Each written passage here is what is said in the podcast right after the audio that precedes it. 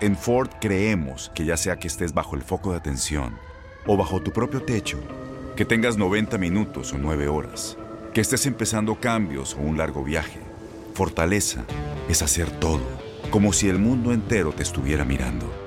Presentamos la nueva Ford F150 2024. Fuerza así de inteligente solo puede ser F150. Construida con orgullo Ford. Fuerza Ford. When you buy a new house, you might say, Shut the front door! Winning! No, seriously, shut the front door. We own this house now. but you actually need to say, Like a good neighbor, State Farm is there. That's right. The local State Farm agent is there to help you choose the coverage you need. Welcome to my crib. no one says that anymore, but I don't care. So just remember, like a good neighbor, State Farm is there. State Farm, Bloomington, Illinois. Boost Mobile tiene una gran oferta para que aproveches tu reembolso de impuestos al máximo y te mantengas conectado. Al cambiarte a Boost, recibe un 50% de descuento en tu primer mes de datos ilimitados. O, con un plan ilimitado de 40 dólares, llévate un Samsung Galaxy A15 5G por $39.99. Obtén los mejores teléfonos en las redes 5G más grandes del país. Con Boost Mobile, cambiarse es fácil. Solo visita boostmobile.com. Boost Mobile, sin miedo al éxito. Para clientes nuevos y solamente en línea, requiere AroPay. 50% de descuento en el primer mes requiere un plan de 25 dólares al mes. Aplican otras restricciones. Visita Este abril te invitamos a nuestra feria virtual Univisión Contigo rumbo a la universidad. Conéctate virtualmente con representantes de colegios y universidades en la costa este, desde Nueva York a Florida. Aprende sobre ayuda financiera, becas y otros recursos para continuar tu educación. Regístrate para asistir y para la oportunidad de ganar una tableta. Te esperamos en Univisión Contigo rumbo a la universidad del 3 al 9 de abril. Regístrate ya en univision.com diagonal universidad. El siguiente podcast es una presentación exclusiva de Euforia On Demand. La noticia que hoy hace primera plana en el periódico El Vocero de Puerto Rico.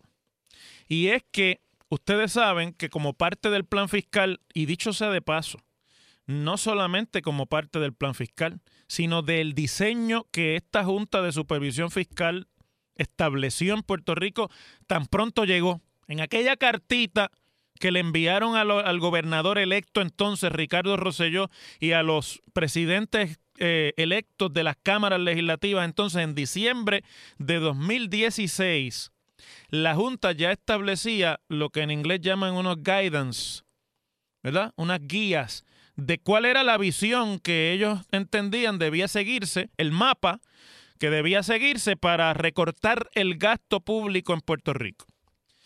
Parte de aquel mapa era la eliminación o reducción, pero prácticamente es la eliminación de las aportaciones patronales de seguro médico que hacen especialmente las corporaciones públicas a sus empleados.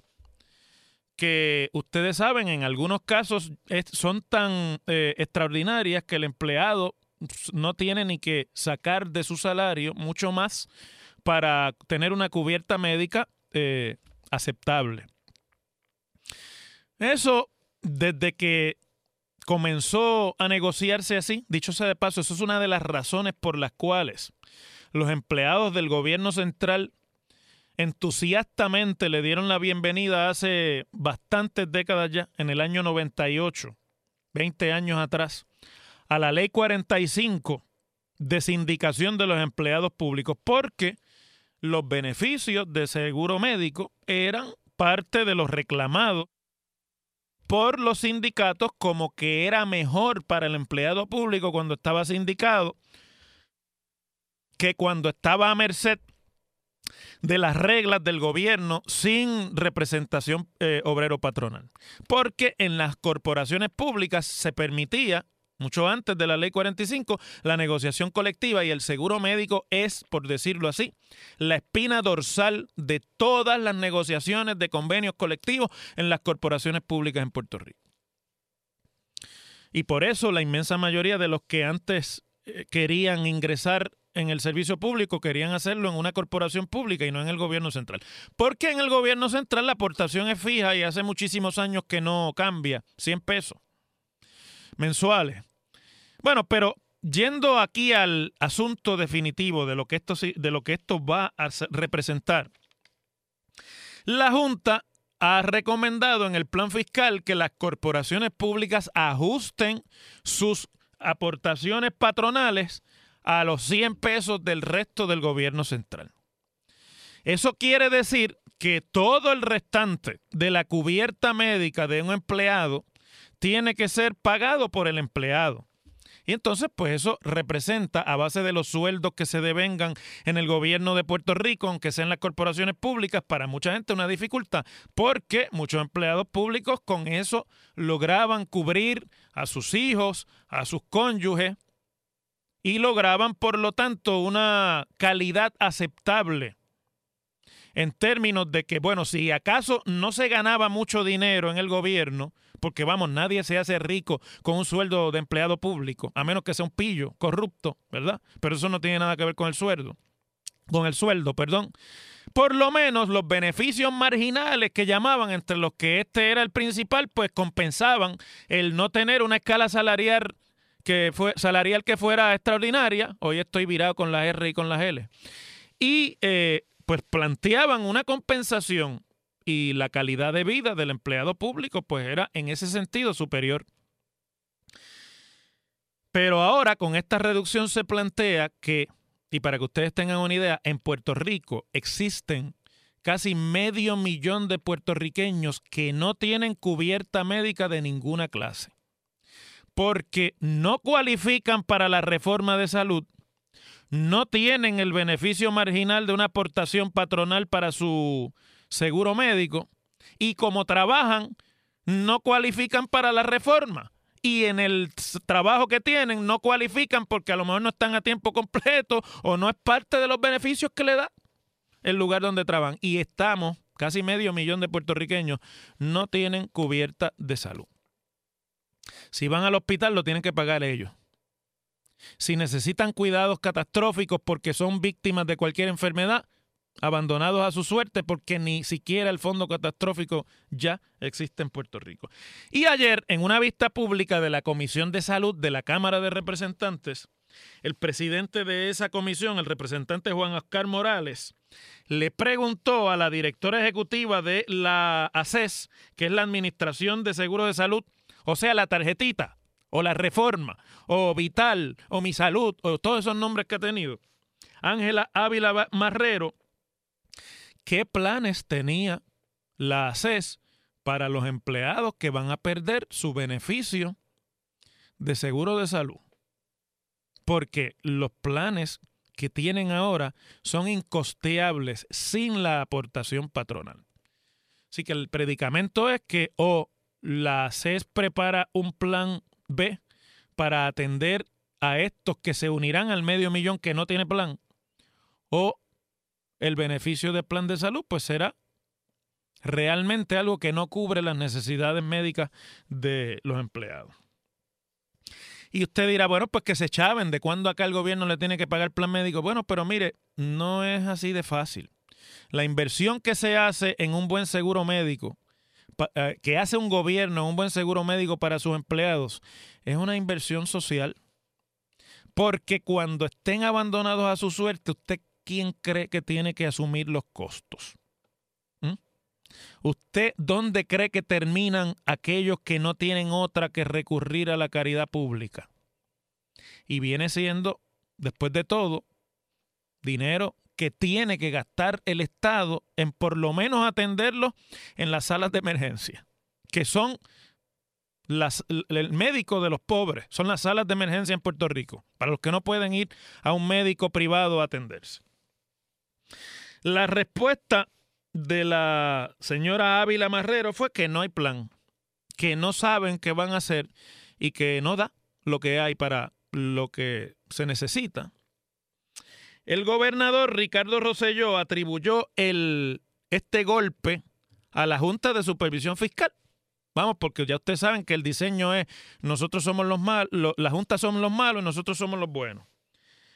Y eh, este cambio va a empezar el primero de marzo. Y Rosselló ha dicho que su administración evalúa qué opciones pueden poner en vigor para mitigar esto. El representante Morales pregunta porque la opción que hay es incluirlos dentro de la cubierta de Vital, pero ayer la directora de ACED dice, no, es que eso no, no, no hay chavos para eso. Pero me pregunto yo, cuando la Junta dijo que no pagaran el bono de Navidad, el gobierno desconoció esa instrucción, dijo que tenían los chavos y lo pagó. Y fueron los buenos. Cuando la Junta dijo que había que derogar la ley 80, el gobierno dio la pelea en la legislatura y ahora los legisladores lo usan como su gran logro del 2018 y no aprobaron la enmienda a la ley 80. Entonces, ¿por qué ahora el gobierno le adscribe a la Junta tumbarle el seguro médico a los empleados públicos? Y no hacen lo mismo que hicieron con el bono de Navidad y con todas las demás desconocimientos de, de las instrucciones de la Junta. ¿Por qué no hay desobediencia aquí en esto, que es muchísimo más importante que el bono de Navidad? Un empleado público que se queda sin su beneficio de seguro médico no es él el que cae en problemas, sino él y toda su familia. Enfermarse en Puerto Rico es carísimo. No solamente es carísimo, sino que el acceso a los servicios médicos más elementales está vedado para aquel que no tiene la oportunidad de acceder a un plan médico. Y lo que esto va a significar es que a partir del primero de marzo, el medio millón ese que está en el jamón del sándwich, que ni seguro médico en su trabajo, ni reforma de salud, va a crecer desproporcionalmente. Y además, para los empleados públicos que ustedes aquí están acostumbrados a escuchar, que están súper bien pagados, que lo que hacen, eso no es verdad. La inmensa mayoría de los empleados públicos en Puerto Rico ganan menos por su preparación académica que lo que ganarían en cualquier otra parte de los Estados Unidos. Por lo tanto, esto es una invitación a coger la juyilanga también. A lo mejor esa es la manera que hay de reducir la nómina gubernamental. Yo no sé, podría ser.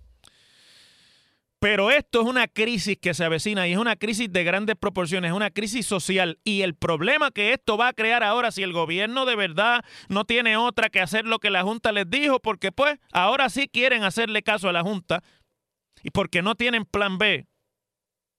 Si el problema que esto va a crear ahora en Puerto Rico va a tener para el pueblo de Puerto Rico en dólares y centavos un costo muchísimo más alto de lo que cuesta pagarle el seguro médico a estos empleados públicos. Pero muchísimo más, mucho más de lo que se gasta el gobierno en pagar estos planes médicos, van a tener que gastarse cuando estos planes médicos no se puedan o no se paguen. Esa es la realidad. Las cosas como son. En WKAQ se abre el aula del profesor Ángel Rosa. Conoce de primera mano cómo se bate el cobre en la política. Las cosas como son. Profesor Ángel Rosa en WKAQ. Bueno, desde las 10 menos 10 de la mañana por ahí en adelante se ha estado llevando a cabo en el edificio del Tribunal Federal una vista en la que la jueza Laura Swain, Laura Taylor Swain, que preside el caso de eh, la quiebra del gobierno de Puerto Rico, acogida al capítulo 3 de la ley promesa, está escuchando argumentos sobre el acuerdo presentado por la Junta de Supervisión Fiscal a nombre del gobierno con el aval, o sea, con la aprobación del gobierno, para reestructurar, entre comillas, las obligaciones de deuda, o sea, la deuda, los bonos de Cofina. No tiene nada que ver esto con los 6 mil millones de pesos que ayer en otra moción la Junta pidió que se descontaran de la deuda porque aquellos son de obligaciones generales, son instrumentos distintos. Puerto Rico emitió, mientras tuvo crédito, decenas de instrumentos de bonos y de pagarés distintos, casi 20 y pico, y COFINA es un instrumento distinto al instrumento de las obligaciones generales. Allí en el Tribunal Federal se han dado cita a una serie de ciudadanos que a base de lo que ha sido la discusión pública de este acuerdo en Puerto Rico, pues están con las manos en la cabeza porque lo que está haciendo hoy la Junta de Supervisión Fiscal y el gobierno, los dos de la mano en esto, es robarle a Puerto Rico sus próximos 20 años de desarrollo. El acuerdo es malo, tan malo que no hay nadie de los que de los expertos que se han expresado que se atreve a decir que no, que esto es lo que había que hacer. Y el acuerdo es malo en principio, pues porque fundamentalmente lo que hace es permitir que el pueblo de Puerto Rico hipoteque sus próximos 40 años, termine pagando en intereses mucho más de lo que se ahorra en un recorte que supuestamente va a eliminar 17 mil millones, pero que al cabo de 40 años va a costar en pagos de intereses 30 y pico de mil millones, 32 mil o 33 mil millones. O sea que cuando usted viene a ver a lo largo del tiempo, el supuesto recorte y el supuesto ahorro se hace sal y agua.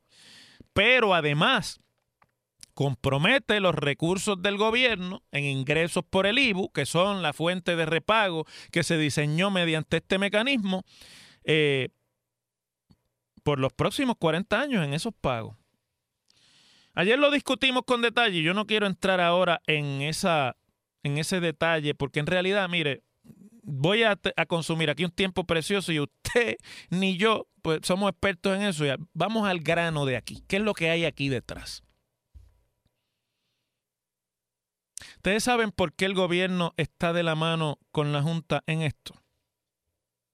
Y no se atreve nadie a decirlo así, porque pues en este país tenemos todos un lenguaje rebuscadísimo para tratar de decir que si el aire se encuentra con corrientes frías en la atmósfera, ocurre el fenómeno de condensación y cuando ocurre el fenómeno de condensación, las gotas por gravedad caen y eso es lo que todo el mundo sabe que eso se llama la lluvia, pero aquí todo el mundo eh, le gusta hablar del proceso, de la, de la condensación, de las corrientes, de los vientos encontrados, en vez de decir que está lloviendo, ¿verdad? Pues aquí en Puerto Rico somos los reyes del eufemismo, de buscarnos las maneras de no decir lo que sabe todo el mundo que es. El gobierno está feliz con este acuerdo porque está pateando la lata de cofina para adelante más allá de si son familiares del gobernador o no, son bonistas de Cofina y se están asegurando su pago aquí. Que yo, pues eso no lo sé, aunque se comenta. Y no, obviamente no, no se puede repetir como una realidad, a menos que uno tenga la información. Si uno yo no la tengo. Pero fuera de eso, lo que el gobierno hace es pateando la lata porque el acuerdo está diseñado de forma, y los que lo diseñaron sabían que ese era el dulcecito del diseño, para que en los, años, en los primeros años se ahorre un dinerito del pago de deuda, aunque hay que pagar. Y que en la medida en la que pasa el tiempo y las décadas, ese pago de deuda y de principal va subiendo subiendo, subiendo y subiendo hasta que en poco tiempo, en una década o menos, no se pueda volver a pagar. Pero ahora es menos lo que hay que pagar. Y por lo tanto el gobierno se le sale la baba y los colmillos porque van a tener chavitos y van a poder decir lo que usted ya vio que el gobernador dijo ahorita, que su administración va a ser la única que va a lograr reducir la deuda de Puerto Rico. Y también va a ser la única que va a lograr que Puerto Rico tenga que declarar otra quiebra más. Una segunda quiebra. Eso no lo dicen. Pero ese es el meollo aquí. Están aprovechando para darle un respiro al fisco porque al fin y al cabo Cofina se paga con dinero del IBU, que es de donde sale parte de la liquidez que el gobierno se ufana en anunciar que tiene, que hay dinero que no que, han podido recaudar más. Puerto Rico paga el IBU más alto de cualquier jurisdicción en los Estados Unidos gracias al disparate que se legisló en la, en la administración anterior y que nos hace a nosotros pagar un IBU de 12% en Puerto Rico, un impuesto sobre las ventas del 12%, y ni eso va a bastar para pagar. Pero ahora de ese 12% va a sobrar más y estamos en las puertas de el momento en el que se empieza a gastar dinero para ganar elecciones. Y eso es, esa es la razón por la cual el gobierno está de acuerdo con esta barbaridad.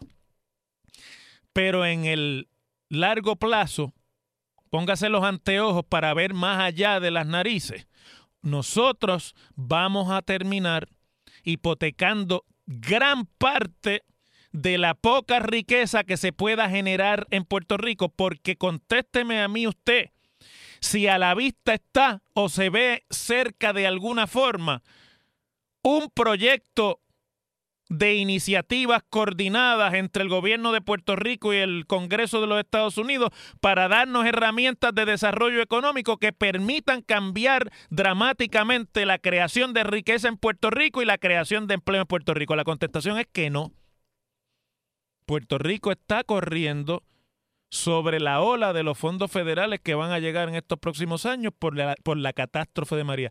Fuera de ahí estamos huérfanos. El Congreso nos tiró a pérdida hace tiempo, hace más de dos décadas, en cuanto a las herramientas para desarrollar nuestra economía. Y no ha habido un solo gobierno en los últimos 20 años que pueda presentar un plan de desarrollo económico porque no hay. La estructura no existe adecuada para un plan de desarrollo económico. Aquí de lo que se habla es de bajar tal impuesto, de tal ingreso, de esto y lo otro, pero un plan de desarrollo económico hay por lo menos cuatro gobiernos que no lo han podido presentar. Entonces ayer me preguntan sobre la otra parte de lo que se está argumentando por la Junta de que hay 6 mil millones de dólares en obligaciones generales que no son cofinas que son inválidas porque se emitieron en violación de la limitación que tiene la Constitución del 15%. Usted no se puede gastar en pagos de deuda más del 15% de lo que el gobierno recibe en ingresos. Y si se los gasta, lo que dice la Constitución es que esa deuda no está garantizada con la entera fe y crédito del gobierno de Puerto Rico. Por lo tanto, no es, no, no es obligatorio pagarla es una moción, habrá que ver qué pasa en el tribunal. Pero le una parte de esa deuda se emitió bajo la administración de Luis Fortuño, la otra se emitió bajo la administración de Alejandro García Padilla. Una emisión que se hizo en 2014 sobre la cual yo voté en contra junto con el senador Ramón Luis Nieves y el senador Antonio Falsamora, votamos en contra en el Senado. Los únicos tres senadores populares que votamos en contra de aquel disparate fuimos nosotros y se nos acusó inclusive por compañeros senadores de la época de traicionar al Partido Popular. Y ahora todo el mundo está no, que yo estuve en contra, que yo eh, había que reestructurar. Mentira, en ese momento nadie tenía los galones de pararse y decir esto es un disparate. Y aunque lo proponga mi gobernador, no lo puedo avalar porque le estamos haciendo daño al futuro de Puerto Rico. Ahora, después que le vieron la anatomía masculina, ahora todo el mundo se refugia en la falta de memoria que este país padece para decir que estaban de ese lado. Pero no es verdad. No estaban ni nunca lo entendieron. Al contrario pedían sanciones contra los que nos atrevíamos a decirle al país que eso era un disparate, no importaba si lo proponía un gobernador popular. Entonces le preguntan a Luis Fortuño sobre la parte que le corresponde a él de esa emisión de deuda. Ustedes saben lo que comentó Luis Fortuño. Miren esto. Firmas de abogados, contabilidad y entidades financieras entendieron que dicho financiamiento cumplía con todos los requisitos legales. Pero ahora dicen firmas de abogados, contabilidad y entidades financieras que no cumplía. Del mismo prestigio todas. ¿Sabe por qué? Porque queda al descubierto para qué es que se eligen gobiernos en Puerto Rico. Usted y yo creemos que se eligen para que tomen las decisiones mejores por Puerto Rico. En algunos casos yo me di cuenta que no era verdad cuando estaba allá adentro.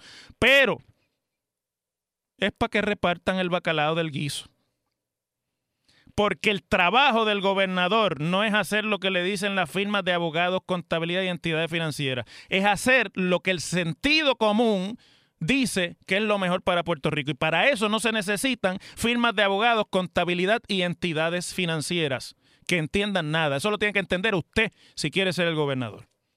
Las cosas como son.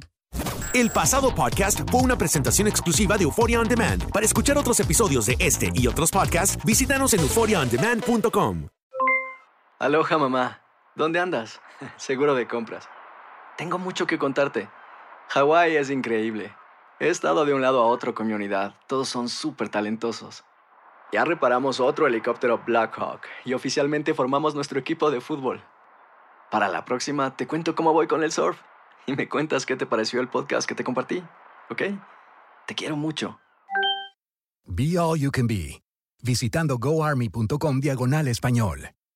Boost Mobile tiene una gran oferta para que aproveches tu reembolso de impuestos al máximo y te mantengas conectado. Al cambiarte a Boost, recibe un 50% de descuento en tu primer mes de datos ilimitados. O, con un plan ilimitado de 40 dólares, llévate un Samsung Galaxy A15 5G por $39.99. Obtén los mejores teléfonos en las redes 5G más grandes del país. Con Boost Mobile, cambiarse es fácil. Solo visita boostmobile.com. Boost Mobile, sin miedo al éxito. Para clientes nuevos y solamente en línea, requiere AroPay. 50% de descuento en el primer mes requiere un plan de 25 dólares al mes. Aplican otras restricciones. Visita para detalles. Este abril te invitamos a nuestra feria virtual Univisión Contigo rumbo a la universidad. Conéctate virtualmente con representantes de colegios y universidades en la costa este, desde Nueva York a Florida. Aprende sobre ayuda financiera, becas y otros recursos para continuar tu educación. Regístrate para asistir y para la oportunidad de ganar una tableta. Te esperamos en Univisión Contigo rumbo a la universidad del 3 al 9 de abril. Regístrate ya en univision.com diagonal universidad.